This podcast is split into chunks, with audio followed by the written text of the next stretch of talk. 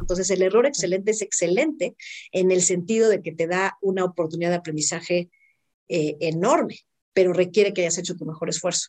Entonces, no es una cultura de, ay, se va, ¿qué más da? No importa si te equivocas. No, la cultura del error excelente es, es muy cercana a la ley del guerrero, ¿ves? Tiene que ver con esta idea de yo voy a hacer el mejor esfuerzo porque es lo más importante en el mundo, pero sé que no, no importa en el sentido geológico, pero además sé que si me equivoco haciendo mi mejor esfuerzo, lo que voy a ganar es eh, aprendizaje, pero no por ese miedo a ese fracaso lo, lo voy a dejar de hacer.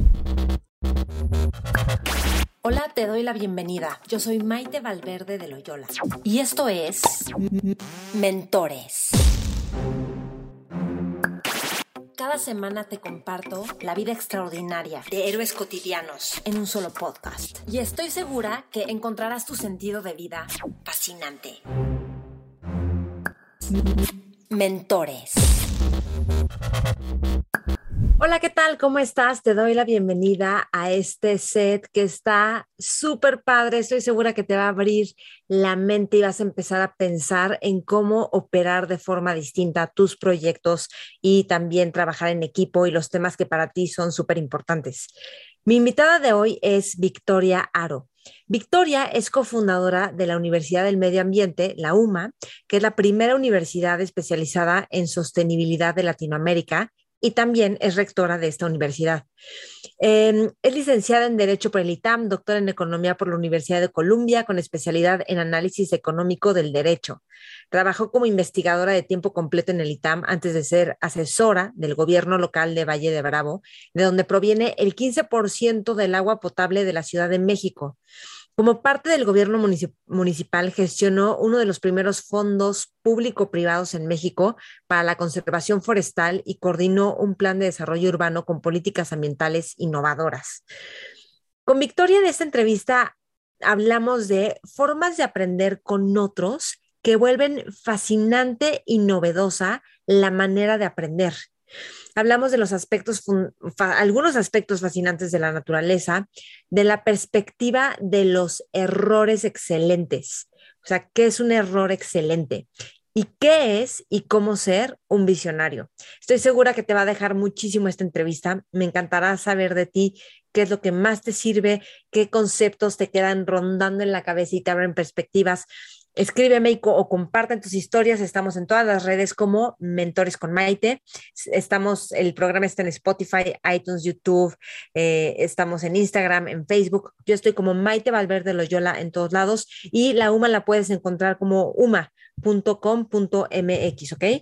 Entonces, para que puedas contactar a Victoria. Y también te recuerdo que cada siete semanas, más o menos, eh, cada siete semanas empezamos Mentores Lab. Mentores Lab es un grupo de personas que estamos leyendo un libro alrededor de siete semanas. Nos reunimos una vez a la semana y platicamos y discutimos los capítulos del libro que nos tocó leer. Además, hacemos ejercicios de reflexión y ejercicios para llevar a nuestra vida diaria los conceptos más relevantes y fascinantes de los libros. Te recomiendo que no te lo pierdas. Cada vez que terminamos un Mentores Lab, empieza una persona y sale otra persona completamente diferente porque tenemos nuevas, nuevos conceptos, nuevas habilidades, nuevas ideas, nuevas nuevas inspiraciones de lo que estamos haciendo en nuestra vida personal y profesional. Así que si quieres ser parte de Mentores Lab, escríbeme a info mentoresconmaite.com o siempre lo estoy posteando en las redes de Mentores con Maite o de Maite Valverde de Loyola. Y ahora sí te dejo para que puedas disfrutar esta entrevista con Victoria Aro. Mentores. Victoria, qué gusto, bienvenida Mentores, qué padre tenerte aquí. Mm, muchas gracias, Maite. Gracias por invitarme. Y quiero, quiero preguntarte algo. Creo que eres súper meditadora desde hace 30 años y te vas a retiros de Goenka. Ah, cuéntame un poquito esa parte tuya. Para empezar. Oye, no, pero es que sí es increíble. O sea, eres meditadora desde cuando la meditación no estaba de moda en Occidente, lo cual es genial, ¿no? Pues mira, lo que sucedió es que cuando tenía 21 años, o sea, 1990, eh, por verdaderos azares del destino, porque yo fui a Europa, porque acaban de tirar el muro de Berlín, y acababa de terminar todo este tema del bloque comunista y entonces yo tenía muchísimas ganas de pues ir a ver cómo estaba ese, ese lado del mundo. Y con mi mejor, mi mejor amiga y yo trabajamos un montón, nos fuimos este, para ahorrar, nos fuimos tres meses de viaje ahí, nunca nos pudimos gastar nuestro dinero porque pues estaba en tal eh, caos todo que pues no habían restaurantes ni hoteles, no había dónde gastar el dinero, entonces al final nos quedamos con, con nuestro dinero y pues decidimos irnos a India después de eso. Este, que no era un plan en lo absoluto, o sea, no era algo que estaba en mis planes. ¿Y, ¿Y por qué decidieron que India? ¿Alguien por ahí les dijo, este, bueno, eso es todo una, historia. historia. Pero es buena, es buena, te lo puedo contar. Este, de hecho, pues, eh, pues eso, estuvimos, estábamos en un, de hecho me acuerdo muy bien, estábamos en un, en un café en, en, el centro de Atenas y ya de ahí, de Atenas ya era el regreso a México después de tres meses y pues estamos en esta consideración de, bueno, ¿para qué nos vamos a regresar? ¿no? Tenemos 21 años, estábamos a la mitad de nuestras carreras, no estábamos casadas, evidentemente no teníamos hijos, o sea, era como, ¿por qué vamos a regresar? Mejor hay que quedarnos, ¿no? Hay que seguir viajando, pues tenemos nuestro dinero. Fue un momento así como de total emoción y libertad, así de a dónde queremos ir, vamos a ir a, podemos ir a cualquier lado del mundo. Y mi amiga quería eh, ir a África, y yo quería ir a un kibutz a Israel y no nos podíamos poner de acuerdo. y entonces la amistad estaba en riesgo porque realmente no nos estábamos convenciendo la una a la otra y pues tampoco, o sea, el plan de, bueno, tú vete a África y yo me voy al kibutz, pues tampoco estaba, no estaba tan bueno. al final este, decidimos hacer un juego este, un poco dadaísta, así de, bueno, ¿qué tal si vamos a la esquina? Eh, este, el centro de Atenas, eh, en ese entonces, antes de, Expedia y de, y de, todas las eh, plataformas digitales de vuelos, pues estaba, la onda era esto, ¿no? De las agencias de viajes que en las, en las vitrinas publicaban los vuelos más baratos este, que tenían. Entonces, y estaba el centro de Atenas lleno de estas, de estas agencias de viajes, pues porque había muchísimos viajeros. Entonces, hicimos esta, este juego de que íbamos a ir al de la esquina, a la agencia de viajes chiquita que estaba en la esquina, y que el vuelo más barato que tuvieran en la vitrina, ahí íbamos a ir fuera a donde fuera. Nos pareció eso una, una buena manera de armonizar nuestras diferencias. Claro, ya de camino me dijo, se volteó y me dijo, Jessica, se llama, se llama mi amiga, me dice, oye Victoria, ¿y si es Cancún? ¿Qué vamos a hacer? Nos vamos a ir a Cancún. Claro. Vale, pues tienes razón, qué drama. Dije, no, pues yo creo que el azar es el azar, nuestros papás serían muy felices. Así que, este, pues ya fuimos y, y el vuelo más barato era una ciudad que se llamaba Dhaka y pues no teníamos ni idea ni dónde estaba, nunca la habíamos oído ni mencionar. Entramos a la, a la agencia de viaje y dijimos, dos boletos por favor a Dhaka y díganos por favor dónde es eso, ¿no? Y es la, eh, es la capital de Bangladesh. Entonces, así, terminamos en Bangladesh y de ahí pues a India y un año después otra historia, o sea, un año tardó. ¿O se quedaron un año? Yo me quedé un año, ella se quedó como... Ole, ya sí, bueno, de hecho menos, me quedé 10 meses, 9, 10 meses y ella se quedó como 3 o 4. Entonces en ese camino este, terminé encontrando la, la, meditación, terminé encontrando un ashram, encontrando la meditación, o sea, no fue algo que simplemente me, me cayó del cielo. Literalmente. ¿Y, y qué, qué descubriste en la meditación? Mira, qué tan larga respuesta te di a una pregunta tan puntual para que veas lo que te espera. Hay algo con la meditación que dices, hay algo que, o sea, que, que engancha, si bien no es algo fácil en un sentido cuando lo descubres, porque viene la angustia y la desesperación y pero también hay algo pues profundo, ¿no? Pues mira, a mí meditar como me parece o sea, aprender a meditar como una habilidad de la mente me parece eh, pues tan esencial como aprender a leer, ¿no? Este, mm. eh, es, es, algo que, me, que me, es muy, me parece que es algo muy humano. Es algo que podemos hacer los humanos. Podemos leer, podemos hablar y podemos meditar, ¿no? Tenemos la, esa metaconciencia que permite el proceso de meditación. Entonces es algo muy humano.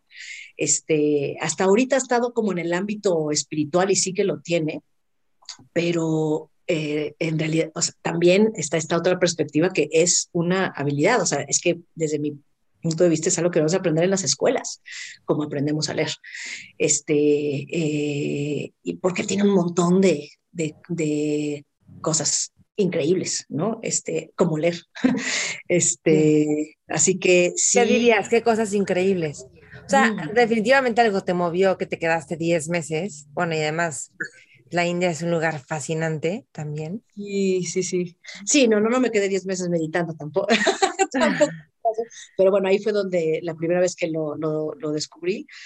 Este, y sí, desde entonces, pues tengo 52, así que sí, son más o menos 30 años este, con, eh, eh, explorándole.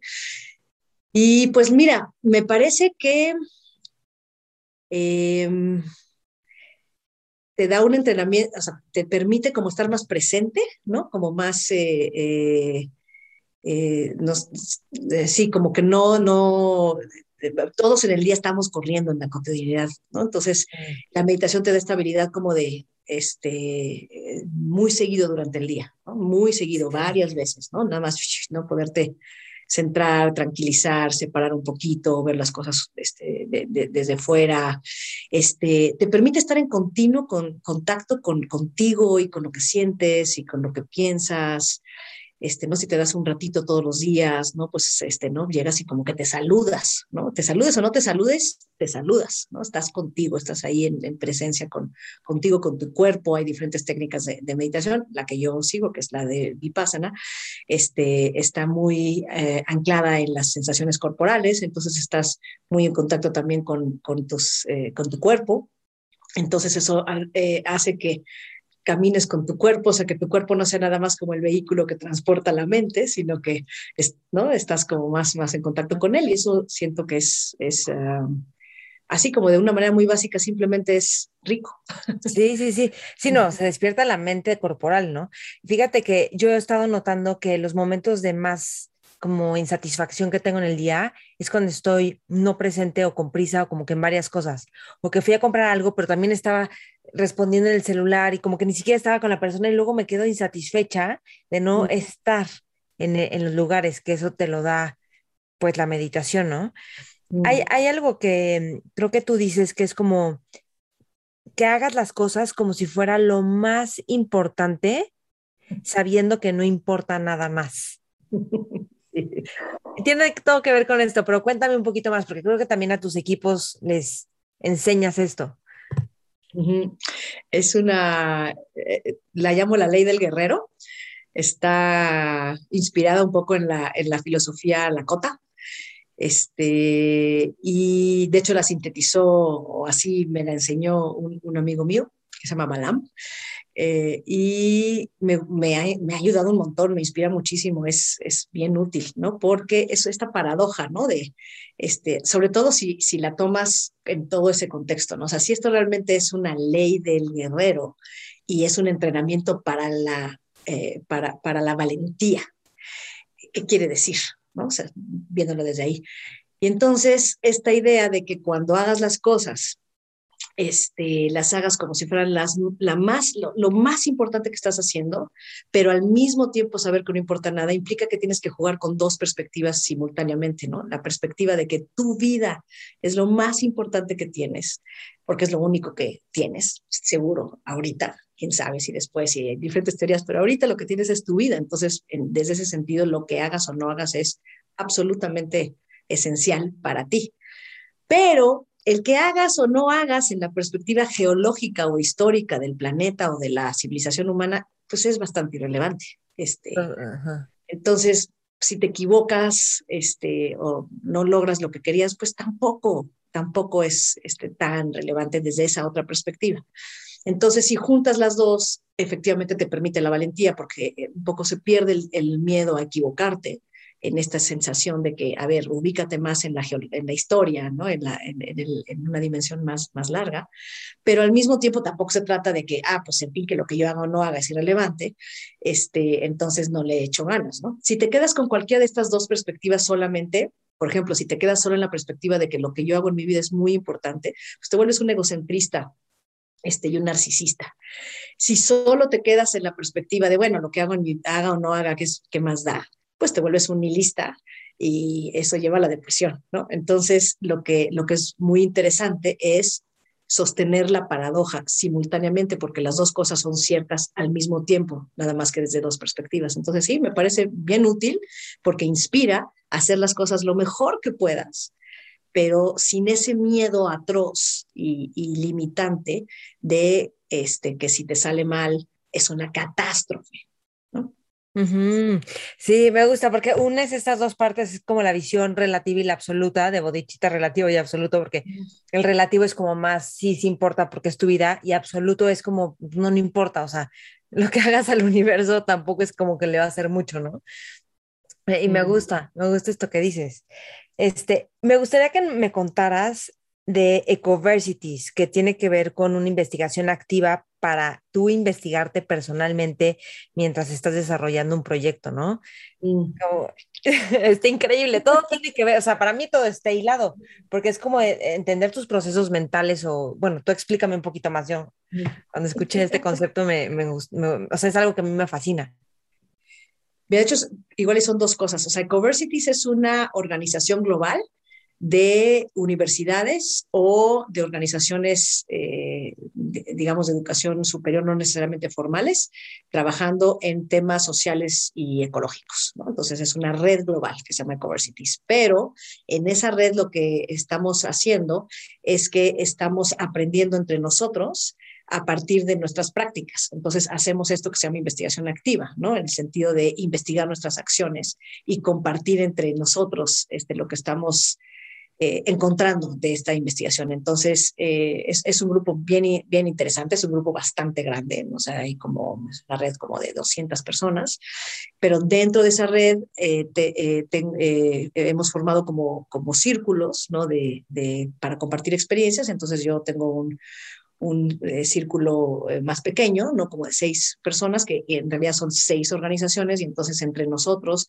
estamos compartiendo lo que estamos aprendiendo de el, eh, como, bueno, nos llamamos como arquitectos del aprendizaje, ¿no? Este, Learning Architects, es este como concepto, ¿no? De quienes nos dedicamos a diseñar procesos de, aprendizaje. todos somos eh, arquitectos de, del aprendizaje, entonces estamos compartiendo simplemente cómo, van nuestros diseños, cómo están saliendo, qué estamos aprendiendo, y, es una manera increíble de, aprender, ¿no? Este, ¿Y qué, o sea, qué método, qué, qué metodologías de aprendizaje has visto que son, que funcionan, que son más fáciles de adquirir? Mm. Pues mira, la más potente me parece que es la investigación activa, que es, eh, por ejemplo, en la Universidad del Medio Ambiente, pues es la, columna vertebral ¿no? de, del proceso en donde, a través del cual los estudiantes exploran y experimentan lo que están aprendiendo en sus clases, ¿no? Porque si no, es, como todo teórico, si no tienes un espacio donde puedas aplicar, pero si además aplicas desde una perspectiva investigativa, para averiguar cosas y además la compartes con otros que están haciendo eh, averiguaciones no idénticas a la tuya, pero suficientemente similares. O sea, haces lo que se llaman comunidades de práctica. Entonces, es comunidad de práctica que son grupos de personas practicando, compartiendo lo que están descubriendo de sus prácticas a través de la metodología de investigación activa. Esa combinación de investigación activa y comunidades de práctica me parece, me parece la, pedagogía más, eh, más poderosa. ¿Tiene que ver con el sistema Waldorf? ¿O tiene relación o, no? No sé, no sé muy poco del sistema Waldorf, como no estoy segura si hay alguna relación, pero no es una explícita, no. Ok, ok. Bueno, si quieres vamos a pasar a, mm, a la parte de la UMA, cómo es que creas la Universidad del Medio Ambiente aquí en México. Y bueno, y de ahí que hay, hay varias preguntas que quiero hacerte, ¿no? Pero me, parece genial, ¿no? O sea, como que ya hay una alternativa para muchísima gente que tiene tanto interés en trabajo en el campo, con, con, la naturaleza. Pero bueno, tú cuéntame cómo fue como esta idea y, y cómo fue el proceso de crearla. el proceso. Pues me vine a vivir a Valle de Bravo hace 18 años. Eh, y aquí en Valle de Bravo conocí a mi socio que se llama Federico Llamas, y Federico y yo nos venimos aquí con nuestras familias y estuvimos aquí trabajando como en varios proyectos y eventualmente eh, nos eh, dimos cuenta que bueno, estábamos involucrados en proyectos ambientales, socioambientales, los dos, ¿no? Estábamos haciendo proyectos juntos y tratando como de, de, conectar con más personas haciendo proyectos, pues nos dimos cuenta que no había una universidad. De hecho, no solo en México, en Latinoamérica no había una universidad formal que estuviera especializada en, estudios este, socioambientales o en sostenibilidad. Y nos pareció que, que se necesitaba, ¿no? Y que además era como como muy útil y eh, necesario incluso, ¿no? Porque la idea era entonces una universidad que todas las carreras, este, todas estuvieran enfocadas en sostenibilidad desde distintos puntos de vista, ¿no? Arquitectura sostenible o este, administración de empresas este, sostenibles o, este, en fin, ¿no? O sea, diferentes disciplinas, pero con eso en, común, de manera que pudieras formar comunidades de práctica. Desde entonces viene esta, esta idea interdisciplinarias que pudieran investigar a través de sus propias prácticas, pues cómo avanzar el tema de la sostenibilidad. Entonces, con eso en, en, mente, pero sobre todo, nosotros de hecho queríamos ir a una universidad así cuando no había tal, este, dijimos, no, bueno, pues pongamos... No la vamos a inventar. Sí, este, de hecho es una idea que se le ocurrió a la esposa de Federico, ¿no? Ya cuando Federico llegó con la idea fue como, ay, bueno, no sé, estaba muy lejos de lo que se nos había ocurrido hacer, ¿no?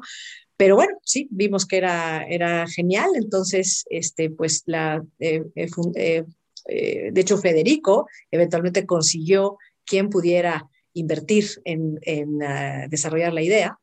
Y así este, otros, dos, se, otros dos socios se unieron, este, Francisco Bonillo y Gustavo Telles, y ya entre los cuatro arrancamos el proyecto en el 2009 eh, y aquí en Valle y pues desde entonces eh, aquí estamos y está, está genial, está, ha sido súper interesante.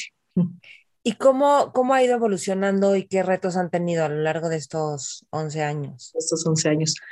Pues mira, empezamos, con, empezamos primero con, un, eh, con diplomados y con un programa que llamamos Programa de Emprendedores Ambientales, en donde durante como dos años, del, bueno, de hecho del 2009 al 2011 tuvimos estos programas que eran programas anuales, tuvimos como tres generaciones eh, y tuvimos tres generaciones, no como tres. Y eh, a través de esto eh, teníamos esta pregunta muy de investigación activa, a través de hacer estos programas, a ver qué necesitan los emprendedores socioambientales en México, este, o sea, qué tipo de maestrías podríamos diseñar que sean pertinentes, que realmente sean útiles ¿no? para sus procesos. Entonces investigamos eso eh, a través de este, de este programa donde reclutábamos emprendedores que estuvieran desarrollando proyectos socioambientales y los invitábamos un año a un, a un proceso este, compartido este, y bueno, eh, digamos un diplomado.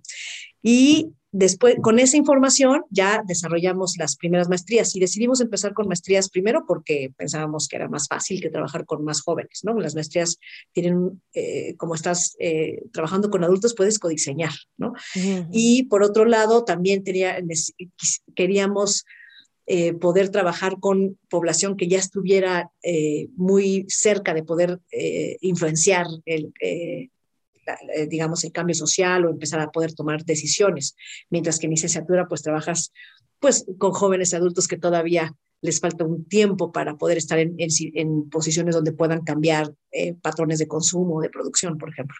Entonces, por eso empezamos con maestrías. Llevamos eh, pues 10 años con maestrías, tenemos 7 maestrías. Y este año, hace una semana, empezamos nuestra primera licenciatura, que ya está eh, cosechando toda la experiencia de, de las maestrías. ¿no? Entonces, ahora ya empieza la etapa de la UMA de licenciaturas. ¿Cuál es esa licenciatura?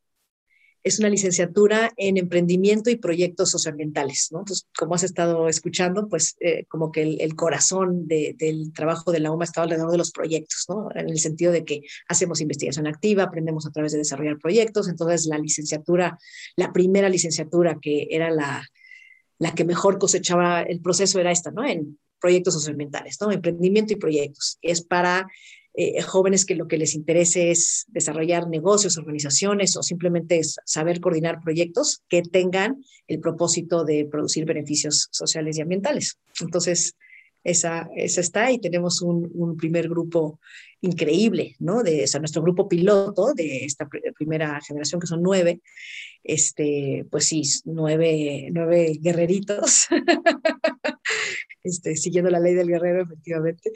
Este, eh, geniales. Y ya a partir del 2023 vamos a correr esta licenciatura un, par de años. Nuestra idea es abrir otras cinco, en arquitectura, turismo, educación, este, política pública.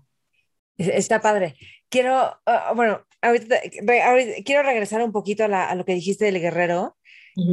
Danos el contexto del guerrero, porque luego puede ser el guerrero que va y lucha, ¿no? Pero no, creo que no te refieres a ese tipo de guerrero.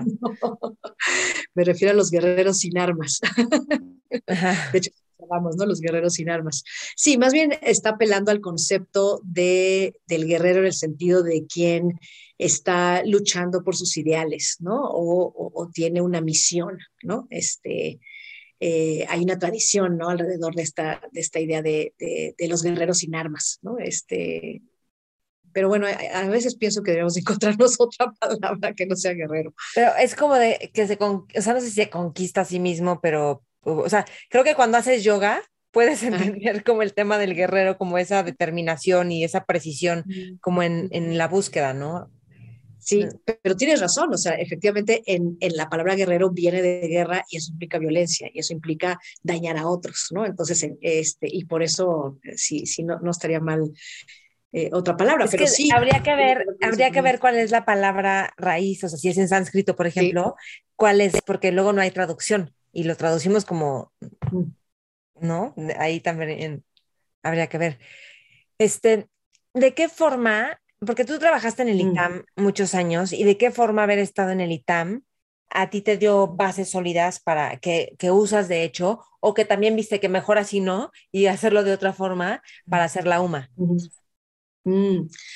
me gustó muchísimo. No solo trabajé en el ITAM, estudié en el ITAM, ¿no? Entonces estudié, este, luego estuve dando clases siete años y eh, estudié Derecho y Economía y regresé a dar clases de, de, eh, ambas y lo disfruté muchísimo, ¿no? Y, creo que siempre me, siempre me ha fascinado dar clases. Eh, digo, nunca se me hubiera ocurrido poner una universidad, pero siempre me ha fascinado dar clases y creo que el ITAM me enseñó muchísimo en términos de, de digamos, de cómo dar clases y eso que significaba y, eh, entonces, para cuando eh, eh, tocó fundar la UMA, pues ya no estaba para nada en ceros, ¿no? O sea, ya tenía una referencia, ¿no? De una experiencia universitaria. Digo, evidentemente, la UMA es una universidad más pequeña y se plantea como una universidad más, más pequeña porque está muy dirigida a un es muy específico perfil, ¿no? Que es no solo los guerreros socioambientales, hablando de guerreros, sino además aquellos que tienen el interés de aprender a través de hacer,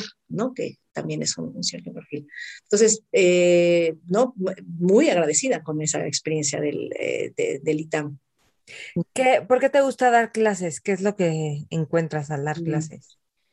Ay, me parece fascinante acompañar a, a otros humanos en, el, en, en, en, un proceso en donde están aprendiendo, donde además tú también aprendes. Entonces, los espacios, digamos, de coaprendizaje que suceden eh, cuando, cuando estás tratando de ayudar a otro a aprender, es, em, no sé, tiene esta experiencia otra vez un poco como hablamos de la meditación, como muy humana, este, y de, de, gran desarrollo, o sea, cuando eso se conecta con cosas que te importan mucho o a los demás le importan muchísimo, es como que estás tocando todo el tiempo el significado, el propósito, ¿no? Lo que te hace significativa la vida.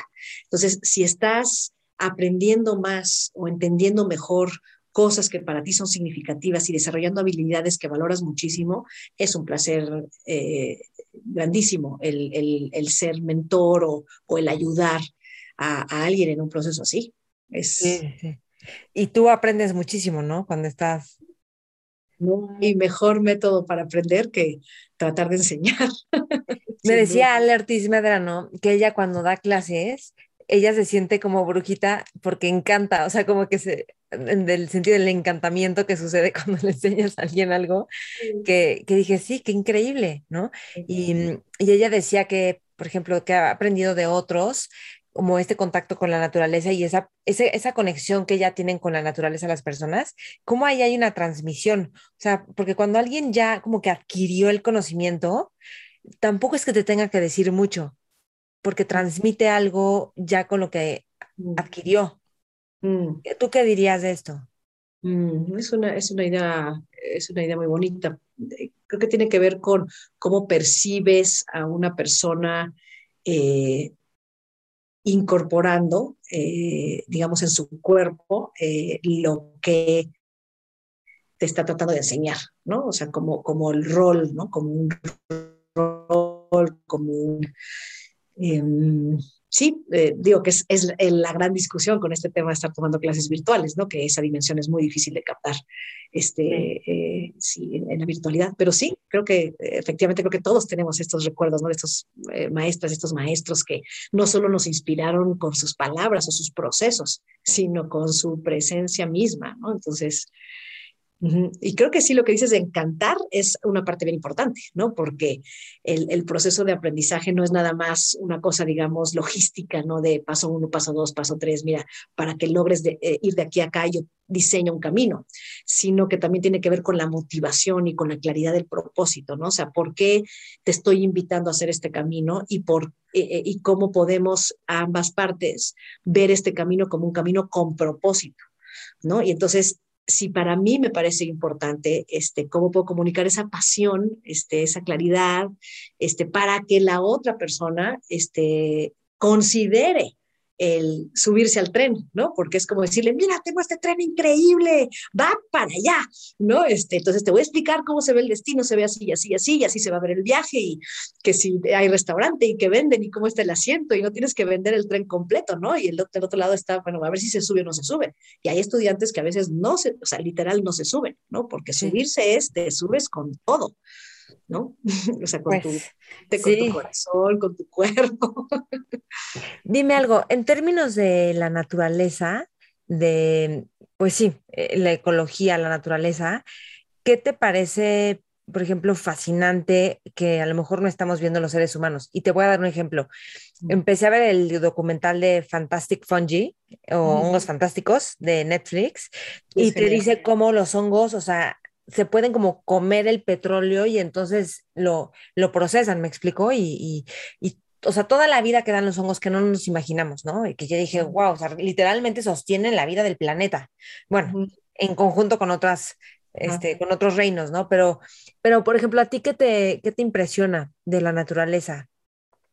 Uy, me, me, bueno, así impresionarme creo que todo, ¿no? Soy una, soy una fascinada de la naturaleza, me fascina la belleza, ¿no? Y la belleza de la naturaleza es, es, es, es, muy peculiar, pero este ejemplo que pones es buenísimo, ¿no? Porque el micelio, que es la red de, hongos que hay debajo de los, de los bosques o de las selvas, este, pues es invisible y efectivamente eh, es, es, es lo que es el, es, Internet del bosque, ¿sabes? El Internet de la selva es eh, eh, los hongos eh, mezclados con las raíces de los árboles y de las plantas son los que permiten el intercambio de químicos y de nutrientes entre las plantas. Entonces, de una manera muy real, los, este sistema de, de, hongos que, son, que están debajo de la tierra están efectivamente sosteniendo al bosque. Lo que nosotros vemos como hongos, o sea, lo que sale así, la, este, capuchita con el tallo, el órgano reproductor de, del hongo, pero el hongo está abajo. ¿No? Este, el, ente,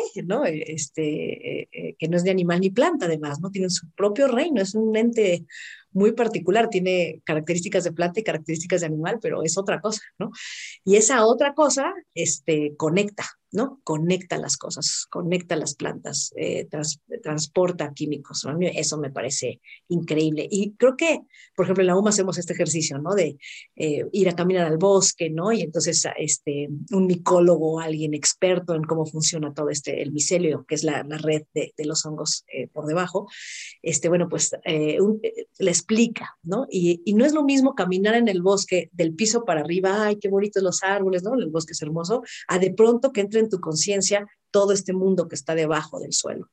Y entonces de pronto estás caminando en el bosque y ya no es del suelo para arriba. De pronto, uy, no, ya, te ya estás tú sintiéndote que estás a la mitad de ese ecosistema y que el ecosistema del suelo es crucial. Entonces te cambia tu, tu percepción del lugar, cómo se siente el lugar y tu entendimiento de en realidad en dónde estamos, ¿no? Porque esto es, es algo, o sea, esto sucede en, varios ecosistemas, ¿no? De el suelo abajo comunicando cosas que, eh, que no vemos. Sí. Y luego vi un documental que se llama Earth, bueno, son varios, ¿no? Que creo que los narra Will Smith, algo así, pero decía que, por ejemplo, lugares como el Amazonas se vuelven como una especie de pulmones de, pero al mismo tiempo, o sea, como que están equilibrando también el cielo, o sea, como que hay una correlación impresionante que, bueno, no sé, pero cuando se estaba quemando el Amazonas, no sé tú a ti qué te pasaba, pero yo no daba crédito que eso estuviera pasando y que no pudiéramos detenerlo y que estuve, o sea, como, como planeta lo estábamos permitiendo de alguna forma. Luego en Australia vinieron los incendios al poquito tiempo, que bueno, creo que ahí sí lo controlaron, trataron de controlarlo un poquito más rápido, pero bueno, ¿tú qué, qué dirías de todo esto? Ah, eh, complejo. Pues mira, este, la primera parte de lo que dijiste, que creo que tiene que ver como con las, la, la, ciencia del, del, planeta, ¿no? O sea, el entender al planeta como un sistema, este, y decir, ah, mira, eh, aquí sucede esto, ¿no? La arena del Sahara vuela en tales momentos del año, en esta dirección, llega aquí, el, la arena del Sahara se deposita en el Amazonas, es eh, una fertilización impresionante, de repente te cae el 20 que el desierto y la selva, el desierto más grande del planeta y la selva más grande del planeta están, digamos, íntimamente conectados. O sea, el, el empezar a estudiar el, el, el, planeta como, como un sistema, pues te llena de todas estas maravillas, de cómo se está, cómo las cosas se, se, se conectan. Eh, por supuesto es un drama cuando eh, estamos, eh, cuando se, hay los incendios, pues la mayoría son provocados por, por humanos. y pues sí, unos, pues así como decimos, se va como fuego de petate, ¿no? Pues sí, el, el fuego se alimenta a sí mismo y va y crece rapidísimo, ¿no? Entonces, pues perdemos eso para los humanos que en ese momento estamos, estamos vivos y si no hay un proceso eh, o condiciones para que se regenere eh, esa, eh, la, selva, pues ya hay un peligro más fuerte, que es que de plano ya se pierda, este, se, pierde ese espacio. Por ejemplo, como cuando se quema para, para tumbarla y, usarla para, para otras cosas. Este, entonces, ahora, por otro lado, dicho eso, también hay un fenómeno natural de los incendios. Este, entonces, eh, también los, hay, hay ecosistemas que necesitan del fuego. Es más, hay plantas que solo se reproducen si hay fuego. O sea, el fuego ha estado presente en las selvas y en los bosques desde siempre. Y, de, y tenemos evidencia de que, de hecho, hubo un momento en la historia en que los humanos éramos buenos este, gestionadores del fuego como una manera de, de manejar los bosques en el Amazonas. Y, este, eh, por ejemplo, hay, hay evidencia interesante de eso este, de, o sea, en el, en el registro fósil hay, hay, hay, cenizas, ¿no? Entonces, y no, eh, eh, bueno, en fin, también, por ejemplo, la tradición de los indios del norte de, este, de, de América, este, eh, hay también evidencia clara ¿no? de que se manejaban los bosques con fuego eh, como una manera de regenerar, de, que, eh, eh, digamos, de abrir espacio, pero también de, control y también para que salgan salga vida nueva. Ahora, eso es un manejo controlado, es un manejo que se hace para eso, no un manejo para destruir, de hecho al revés, esto era un manejo de fuego para eh, la creación, para generar más vida, para este, generar condiciones.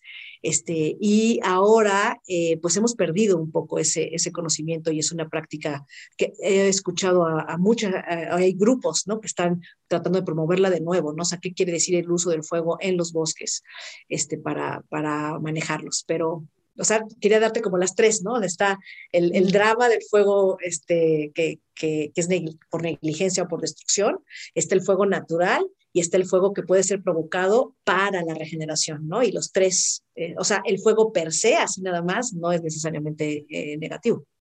Ok, ok, buenísimo. Ahora, dime algo, este, porque ahorita estamos hablando como de los elementos, ¿no? El agua, el fuego, el aire que lleva, entonces son los elementos y, y pues, o sea, como muchas tradiciones, pues bendicen, ¿no? o bueno, le dan gracias a los diferentes elementos como el abuelo fuego y tal. Y creo que tienes como un poco de conocimiento como más chamánico, no, no estoy segura de eso, pero como que le das su lugar a los rituales, este, Cuéntame un poquito de eso. O sea, ¿te has clavado en ese rollo como más chamánico y, y, los elementos y qué es lo que, o no? O mm. más bien te has quedado a nivel científico. Me, me pare, a mí lo que me gusta es el, el aprendizaje integral, ¿no? O sea, creo que no hay, eh, somos eh, los humanos integrales en el sentido de que tenemos un cuerpo, tenemos una mente, este, tenemos eh, la parte psicológica, anímica, etcétera, ¿no? Entonces hay aprendizajes para todo eso, ¿no? Y realmente desarrollarnos como persona, pero también como sociedad y también como habitantes del planeta requiere ver todas estas diferentes dimensiones. Entonces, a mí eso es lo que me interesa, me interesa la, el tejido, digamos, de estas, de las, de las distintas dimensiones. Eh, el, mundo chamánico me parece un mundo bien interesante, me da mucha curiosidad, este, y sí, me, sí lo he investigado y, eh, me he acercado a algunos chamanes a tratar de entender este, o aprender de ellos, entender qué es, qué es lo que están haciendo. Tampoco te diría que me he clavado en eso, ¿no? Porque si yo, mi foco sería más bien en esta, como en la integración, ¿no? Digamos de, eh, efectivamente la ciencia este, me, me interesa muchísimo, eh, sobre todo ahora que la siento eh, mm, debilitándose como sistema. Eh, es eh, en este momento, entonces siento que, que, es, me encantaría que se ciudadana, ciudadanizara, ¿sabes? Que no se sintiera que, ah, las ciencias de los científicos, esos son como los sacerdotes y lo que diga el científico está bien, no, hay que, hay que ser críticos y participar, por eso requería que más gentes estuviéramos eh, pudiendo participar en el discurso científico sin necesariamente ser científicos, por eso digo de ciudadanizarlo, ¿no? Entonces, eso me interesa un montón, pero también me parece muy interesante el trabajo eh, chamánico, por ejemplo, en términos de, de, de lo que dices de, de, los elementos, pero lo que más me interesa es el cruce. Ok. Ok. ¿Sabes? ¿Conoces esta, esta como teoría de que las plantas querían ayudar a los seres humanos con la conciencia y entonces de ahí vienen las plantas sagradas y como mm. todo, toda esta revelación que dan las plantas con, con, o sea, más psicodélicas. Mm. ¿Sabías esta? No, así como una intención, así como las plantas quieren ayudar. Este, no, no, no, no lo había escuchado eh, así, este, pero sí es, es eh, fascinante, ¿no? El que haya eh, plantas que a los humanos en particular eh, nos ayudan a el, tener una visión más amplia respecto de las conexiones que están sucediendo es, es, es, eh, es bastante impresionante, me parece. Sí, sí, y el trabajo con la herbolaria es también impresionante, o sea, como es muy sutil, pero pum, o sea, o sea, los test, me explicó como todo lo que, lo que van haciendo bueno, finalmente toda la, o sea, la medicina, incluso la alopática, pues digo, nada, cuando hablamos de cosas sintéticas no es que nos las inventamos del aire, ¿no? O sea, al final todo viene, todo viene de las plantas y, de los, y de los minerales, ¿no? Sí, sin duda. Sientes en un punto, o sea, yo no soy científica definitivamente, pero bueno, he leído un poquito de cosas alrededor de la ciencia, pero como que yo cada vez siento que es súper mística la ciencia, o sea, como que se acerca muchísimo a la espiritualidad como que de repente empiezas a ver fenómenos y dices, es que esto, pues sí, o sea, es, ya hay un punto en el que ya es como un orden cósmico universal, que una inteligencia natural que se, que se está organizando a sí misma, mm. que pueden llamar Dios, o sea. No, a ver, pero cuéntame un poquito más a qué te refieres, en qué sentido la ves, la ves mística. Pues, o sea, ¿cómo vive el planeta? De un montón de elementos, ¿no? Que hay sol, hay agua, hay hongos, hay plantas, todo, pero se va organizando todo, el, se van organizando pues los diferentes elementos y sigue habiendo vida. Mm. Entonces puedes decir como, wow, qué padre los hongos que se comunican y también las raíces de los árboles se comunican. Y qué bonito, pero en un sentido está toda la ciencia ahí que te explica y en otro sentido dices, es que la vida es lo más místico, o sea, lo más espiritual del mundo, o sea, como quién creó esto. Y no sé, a mí me parece, me parece fascinante. No sé si yo usaría la palabra místico más que misterioso, ¿no? O sea, la vida está llena de misterios, ¿no? Sabemos, pues, depende cómo lo veas, este, la típica del vaso medio lleno y medio vacío, pero en realidad sabemos muy poco, o sea, tenemos muchísimo más preguntas que, que respuestas. Este, entonces, yo más bien diría, hay un gran misterio. Ahora, ver un avión, un avión volar o simplemente este Zoom, pues es como magia, ¿no? ¿Cómo es posible que esto, que esto se pueda? O sea, ¿no? Estamos viéndonos, estamos escuchándonos, no estamos físicamente al lado. O sea, ves un avión volar y sí es como, pues, magia. O sea, magia, ¿no? en el fondo sabes que no es magia. O sea, si te realmente abocaras, podrías entender el mecanismo completo de cómo es esto posible, ¿no? Y de alguna manera la ciencia parte de que este, esa indagación es, es posible también con la vida, ¿no? Porque entonces todo se ve este, como magia en el sentido de que no puedes entender este, cómo, eh, cómo, cómo, las cosas eh, surgen. Y pues la, la, la, ciencia en realidad es un método ¿no? de observación y de, y de, de, comparación de, ideas este, con la realidad para tratar de este, mm, pues sí, entender mejor eh, cómo las cosas están y cómo están, cómo están ahí, ¿no? y claro que el meterte en eso siempre implica que más preguntas, más preguntas, más misterio, más misterio, ¿no? Eh, si hay una, digamos, la teoría evolutiva, este, no existe nada que te explique hasta el día uno, ¿no? Este, yo no creo que la teoría evolutiva se pelee con, con quienes eh, eh, tienen una idea creacionista o que, o que consideran que hay una conciencia superior, Dios o como, como se le llame, que creó el, el planeta, ¿no? La cosa es, ¿a qué horas lo creo? O sea, todo el planeta y puso a los humanos, esa es una versión, ¿no? Más como la versión, digamos, bíblica, este, o quienes eh, eh, conocen la teoría evolutiva y, bueno, pues sí tiene un montón de, evidencia alrededor y entonces quieren compaginar las dos cosas. Sí es compaginable, digo, también se puede pensar en el, en el planeta más como si fuera un juego de video, en donde entonces lo que hizo Dios fueron las reglas del juego, ¿no? Y le puso play, ¿no? Y eso lleva billones de años bajo las reglas del juego de la evolución. Eso implicaría entonces que Dios no nos hizo, no puso a los humanos ya hechos en el planeta, ¿no? Sino más bien puso las reglas evolutivas que dieron lugar eventualmente a la vida y, y a la, a la conciencia, ¿no? Entonces, pues digamos que son distintas maneras de, verlo. Yo creo que eh, eh, implica a dónde quieres a Dios, en qué capítulo de la serie, si lo quieres. ¿no? Entonces, en fin, es eh, un poco como, como se, se, podría ver. Y hay quienes podrían quitar, a, o sea, la teoría evolutiva también puede dejar a Dios completamente, a Dios en el sentido de una conciencia creativa, este, fuera de la fuera de la jugada en el sentido de que también podría ser simplemente eso la condición, las, estas reglas del juego, las reglas evolutivas siendo las, este, las condiciones de la vida. Evidentemente ahí es donde llegamos tal vez a lo que tú te refieres con, con lo místico, ¿no? De, bueno, ¿qué es esto de la vida y por qué está aquí? ¿Será que las cosas, eh, o sea, que esto nada más emerge o requiere forzosamente alguien que la crea en nosotros, en nuestro mundo, en nuestra, en nuestra limitada percepción. No es inconcebible que algo aparezca de la nada, este, que algo no tenga una causa y por lo tanto la explicación de una conciencia superior que creó todo esto, este, pues me parece de lo más comprensible y razonable, ¿no? Sí, o luego hay como fenómenos como el de la telepatía, que todos hemos tenido telepatía con alguien. O sea, que era como ya lo estaba pensando yo también, o, o ya sabes el tema. O estar una canción y el de empieza a cantar. Sí. O también la forma de escuchar, o sea, como que yo he desarrollado la forma de escuchar, digo, a través de un montón de entrenamientos, que puedes captar lo que está en el escuchar de un grupo. Y si hay resistencia o si sí hay apertura, o sea, como hay, hay aspectos muy sutiles y muy, muy bonitos también.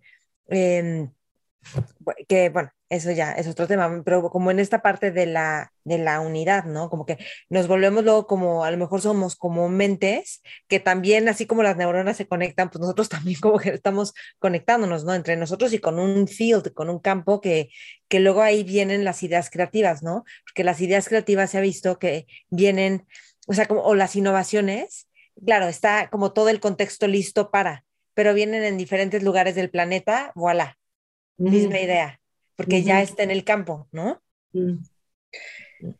Sí, sobre todo si ya tienes como, como toda la base, ¿no? Es como, como si piensa que tienes dos refries con exactamente los mismos ingredientes y dos chefs geniales que quieren hacer un platillo nuevo. No, bueno, no dos. Ahora pon, no sé, mil. Mil chefs geniales con los mismos ingredientes, con las ganas de hacer un platillo nuevo. Pues el hecho de que dos hagan algo muy similar, pues sí, sí pasa. Sí, sí, sí, claro. Sí, sí, sí. Estaba leyendo un libro que dice que es el posible adyacente, cuando estás a la vanguardia y ya puedes ver el posible adyacente, pero solo como está limitado, a lo que ya se puede, al, posible de ese momento. Mm, qué bonito, me gusta esa palabra, posible adyacente, está bueno ese, ese concepto. ¿Qué, ¿Qué, temas a ti ahorita te apasionan, Victoria, que te tienen así como fascinada o muy interesada, mm. o a los que les estás dedicando tiempo o, o mucha reflexión? Ah, qué, qué, padre pregunta. Pues mira, de hecho, algo que acabas de decir, este, cuando lo decías justo lo pensé, ¿no? Que sí, es una de las cosas que me interesan muchísimo. Em, esto de las comunidades de práctica o las comunidades de aprendizaje es una manera distinta de, creo que podría volverse una manera bien distinta de organizarnos como humanos. Ahorita nos organizamos en sociedades, países, estados, idiomas, culturas, ¿no? Este, pero parte, en parte o muy importantemente por esto que está pasando ahorita, por el Internet y por la posibilidad de conectarnos y intercambiar ideas y experiencias sin tener que estar físicamente cerca, permite que empiece, empiecen a crecer eh, comunidades, grupos de humanos en diferentes lados del, bueno, en ningún lado del planeta, o sea, conectando a gente de diferentes lados con un tema en común, ¿no? Que están investigando, como lo que te conté de Cover Cities, ¿no? De hecho, ahí es donde empecé a experimentar. Dije, a ver, aquí está, este, este es tiene una universidad en Rumanía, este tiene una en India, este, eh, etcétera, etcétera, y estamos aquí realmente aprendiendo juntos al nivel de que yo estoy poniendo en práctica en la U cosas que estoy aprendiendo de este cuate de Rumanía o de este cuate de India, ¿no? O este cuate de Holanda. Entonces, este, eh, se está, y no, y ya en esta, en la comunidad de aprendizaje, el centro, nuestro interés, nuestra pasión tiene que ver con cómo estamos, lo que estamos aprendiendo. Entonces, ya da igual si eres hombre, mujer, negro, blanco, rojo, morado, este, hindú, mexicano, o sea, se empiezan a romper todas esas fronteras a romper el sentido de que ya no son tan relevantes. A mí, o sea, lo que nos está importando ahí es lo que estamos aprendiendo. Entonces, ahorita decías, nos conectamos también como si fuéramos neuronas, ¿no? El cerebro tiene neuronas que se juntan en sinapsis y tenemos la hipótesis, tenemos, digamos, como civilización la hipótesis de que, eh, o sea, no sabemos cómo surgió la conciencia pero eh, es posible que haya surgido de, de una evolución en el cerebro en donde ya hubo suficiente sinapsis, o sea, hubo suficiente cambio de información que de pronto fue posible la meta eh, cognición, es decir, el me doy cuenta de que me doy cuenta, ¿no? O sea, me doy cuenta, ¿no? Y luego, ah, no solo me doy cuenta, me doy cuenta de mi capacidad de darme cuenta, ¿no? Este, y ese es el, el, el, la autorreferencia, es, es la conciencia, ¿no? Entonces, ¿Qué pasaría si ahora nosotros como seres humanos nos organizáramos en comunidades de aprendizaje y empezáramos a aprender y a cruzar información y esto cada vez sucediera más y más y más en una organización distinta, otra vez, que no tiene que ver con raza, país, idioma, etcétera, requieres un idioma común, eso que ni qué, este, eh, y si empezar, entre más información fluyera de una comunidad a otra, me parece que sería bien, o sea, como que hay esta eh, posibilidad, ¿no? Como de, em, de, esta como conciencia colectiva, ¿qué podría pasar, ¿no? Eso me interesa muchísimo, ¿no? no, no el tema de la conciencia colectiva me parece genial, pero lo que me parece fascinante es la posibilidad de, eh, de que esto fuera algo cultural global, ¿no? O sea, que nos estuviéramos organizando en comunidades de aprendizaje. O sea, no, no tienes que ir a la escuela, no tienes que ir a la universidad, es formar grupos de gente con los que estás aprendiendo lo que te súper apasiona. Claro, no hay un by the book, sino hay gente en la, como que en la cancha, haciendo las cosas. adyacente. En la posibilidad adyacente, claro. O sea, pero dime una cosa, ¿cómo se organiza el grupo de aprendizaje activo? ¿Cómo, ya dije, de investigación activa? O sea, que dicen, voy a implementar esto y, o lo implementé y esto pasó. O sea, ¿cómo, cómo funcionan? ¿Cuál es como la pedagogía?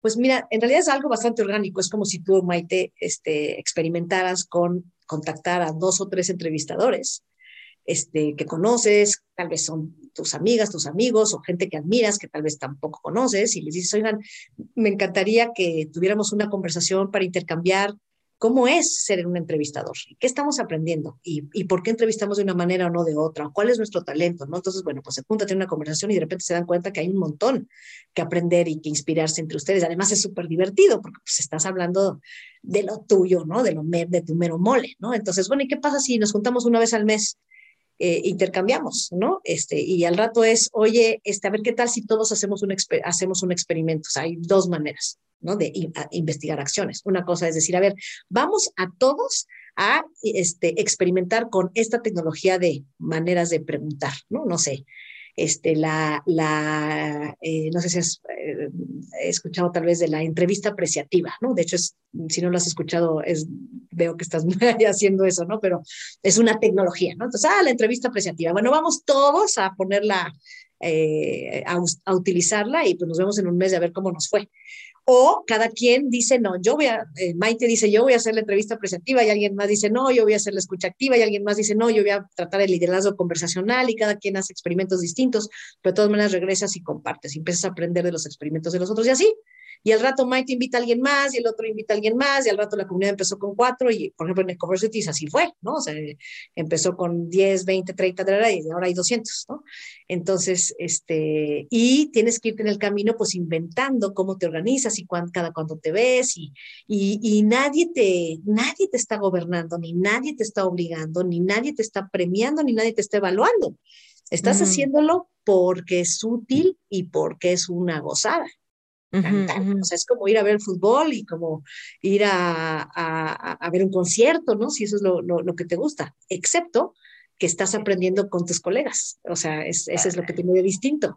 Eso está genial. Pero mira, hay una parte que todo esto suena como, wow, qué padre, qué fácil.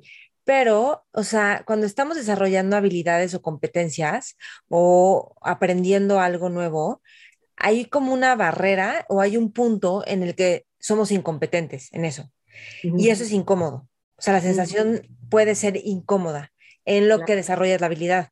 Entonces, yo creo que ahí de repente, como que puede hacer de dos, que hay gente que se baja del tren o hay, o cómo atravesar, o sea, cómo estar abiertos a atravesar esa incomodidad para entonces, porque yo siento que cada vez que atravesamos esa incomodidad es así como que vienen frutos increíbles, te da alas, o sea, hasta terminar una tesis. Yo mi tesis de maestría, bueno, me dio unas alas increíbles, porque era una tesis científica, no me interesaba a mí hacer una tesis científica. pero hacerla y chutarme todo eso y ver cómo mi mente funcionaba y todo, o sea, fue como que, y ya que la terminé, luego bien, siguen viniendo frutos.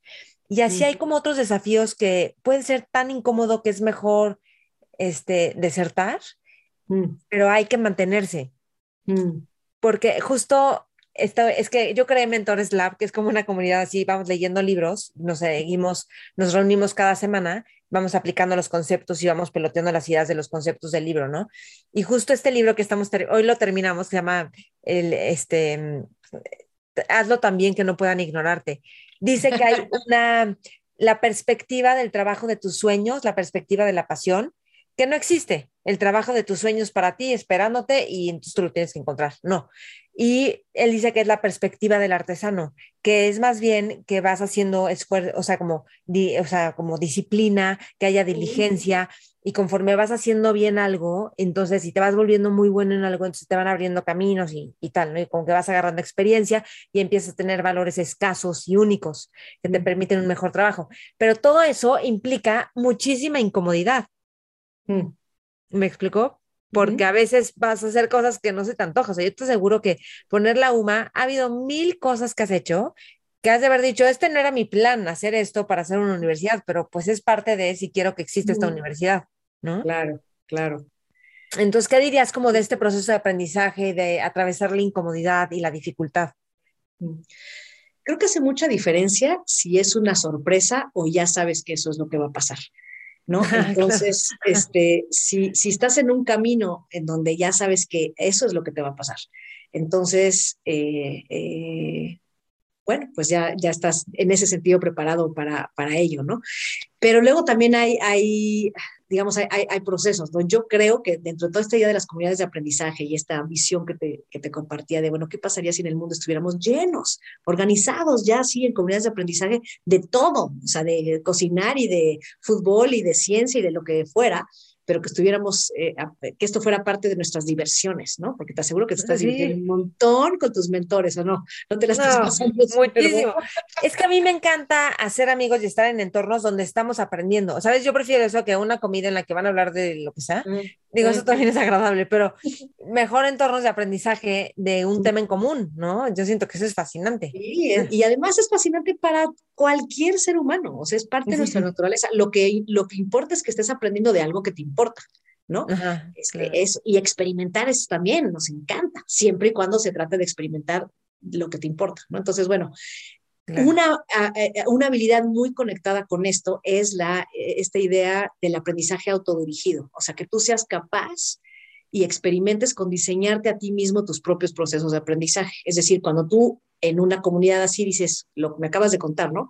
Leímos un libro y ahora vamos a ir y aplicar los conocimientos. Bueno, pues el libro te puede decir algo más o menos, pero ya ese, ese concepto aplicado en tu vida, en tu momento, en tu contexto, pues nadie te va a dar una manual.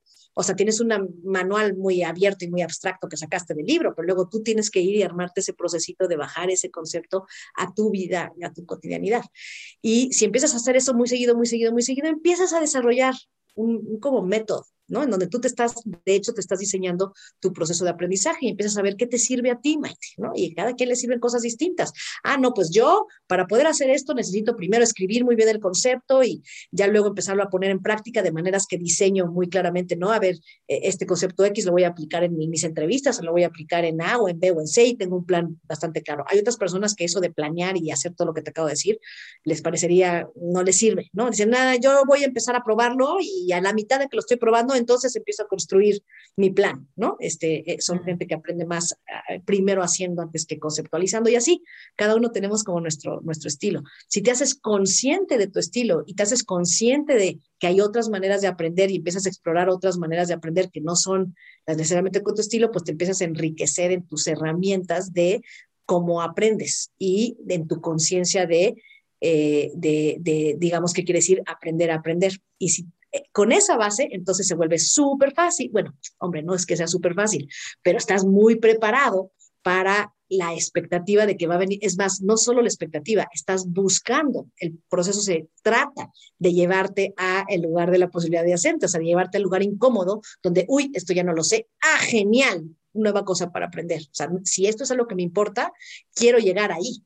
O sea, el lugar deseado es ese lugar que parece incómodo, pero es incómodo, es solo este. Eh, pues es, muy incómodo si te arriesgas mucho.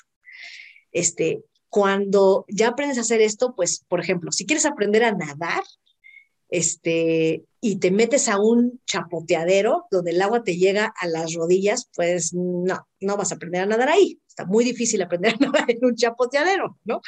este, pero si te vas al mar con tiburones, tampoco vas a aprender a nadar porque te va a dar un ataque de pánico. ¿no? Si no sabes nadar.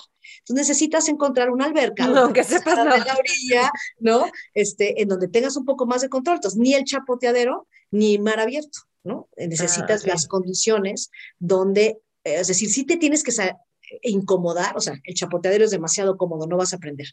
El mar, demasiado incómodo, tampoco vas a aprender. Pero hay este punto intermedio en donde estás en un buen balance entre incómodo, cómodo, y entonces están las condiciones de, aprendizaje. Y si ya sabes eso, lo buscas, te lo armas, y entonces estás con la posibilidad de, como decías, de, pasar esa, esa frontera. ¿no? E, esa barrera.